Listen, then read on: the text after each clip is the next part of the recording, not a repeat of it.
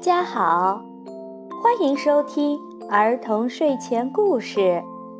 今天，逗乐妈妈要给大家继续讲的是《黑猫警长新传》第七集《生死之门》。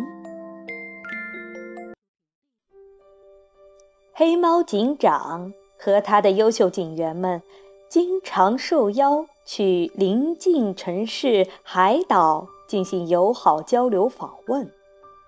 月光岛是他们很喜欢去的一个地方，那里住着很多善良的小动物，他们一直和森林里的小动物关系密切，还经常送很多海岛上的特产到森林。可是最近有很长一段时间，月光岛上的小动物都没有出现。小尾巴，我非常想念美味的海鱼。白猫班长在和黑猫警察小尾巴闲聊天的时候，整天惦记着月光岛上好吃的海鲜和鱼。他说着说着，口水都快流出来了。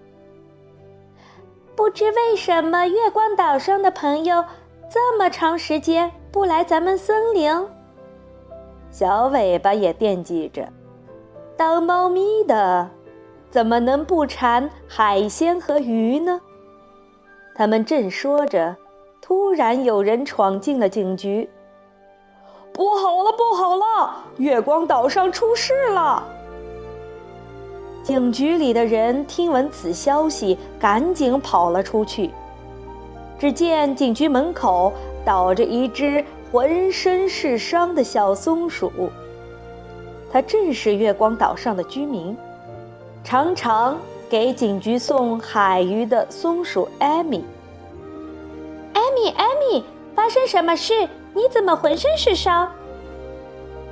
白鸽侦探小心地扶起小松鼠，关心地问他：“我，我要见黑猫警长。”艾米虚弱地说着。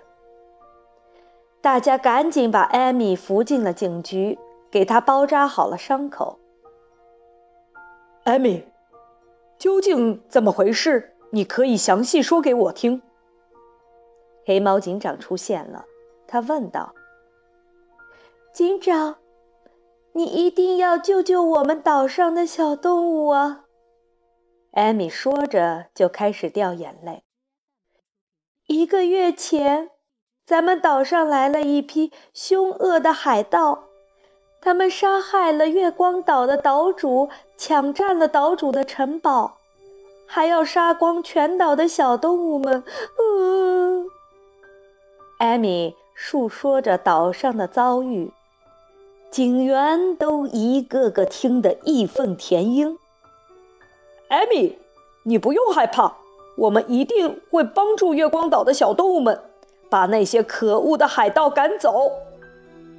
小尾巴握着拳头，恨不得立即能去将这些坏蛋抓起来。可是，可是海盗们给我们出了一个难题。小松鼠艾米提到这件事情，就开始害怕起来。海盗们给城堡开了两扇门。一个生门，一个死门，两个门口各站一个海盗，其中一人只说真话，另一人只说假话。我们只能向一个人提问，问完问题，听了一个人的回答，就要选择进哪个门。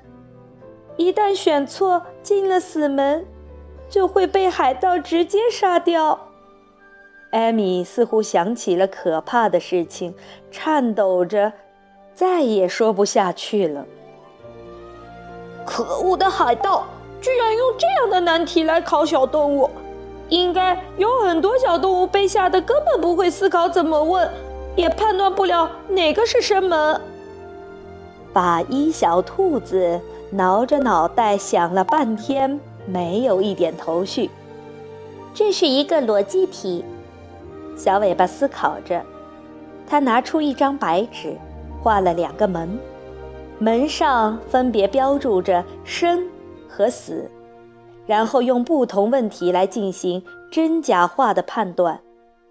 但是只用一个问题问一个人，他也觉得特别难。警长，我们要回答出这个问题才能抓海盗。白猫班长越是着急和气愤，越是想不出解决的方法来。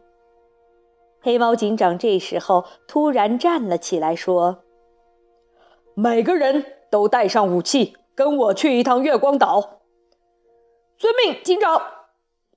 大家齐齐检查好自己的装备，向着月光岛进发了。黑猫警长和众人踏上了月光岛。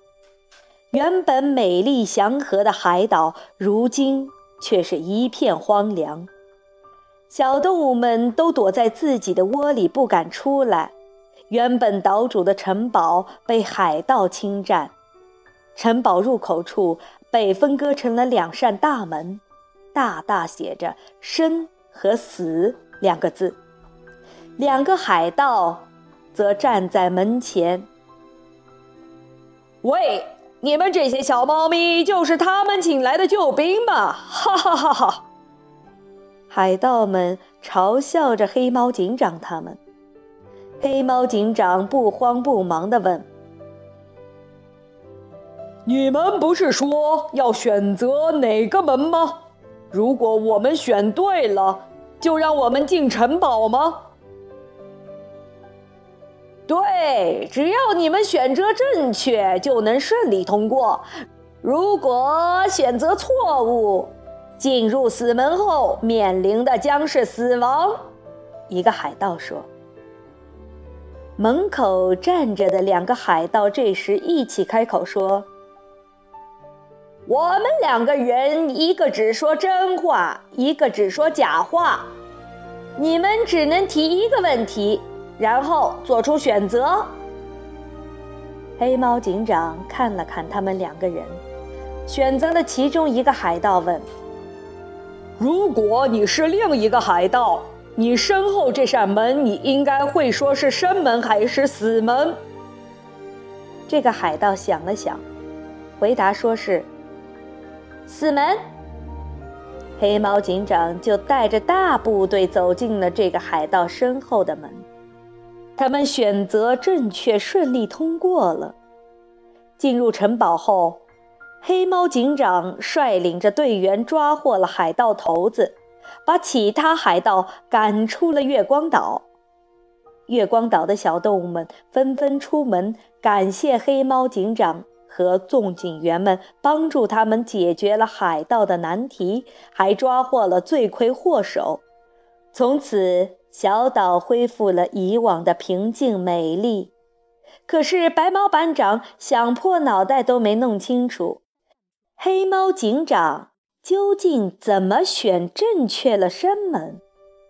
小尾巴却灵机一动，明白了警长的提问和思考方式。那么，小朋友们，你们好好思考一下，黑猫警长问了这个问题。最后，怎么推理出正确答案的呢？你们还有别的提问方式能够分清楚两个门吗？开动脑筋试一试哦。好，今天的故事就到这儿结束了。欢迎孩子们明天继续收听黑猫警长的故事。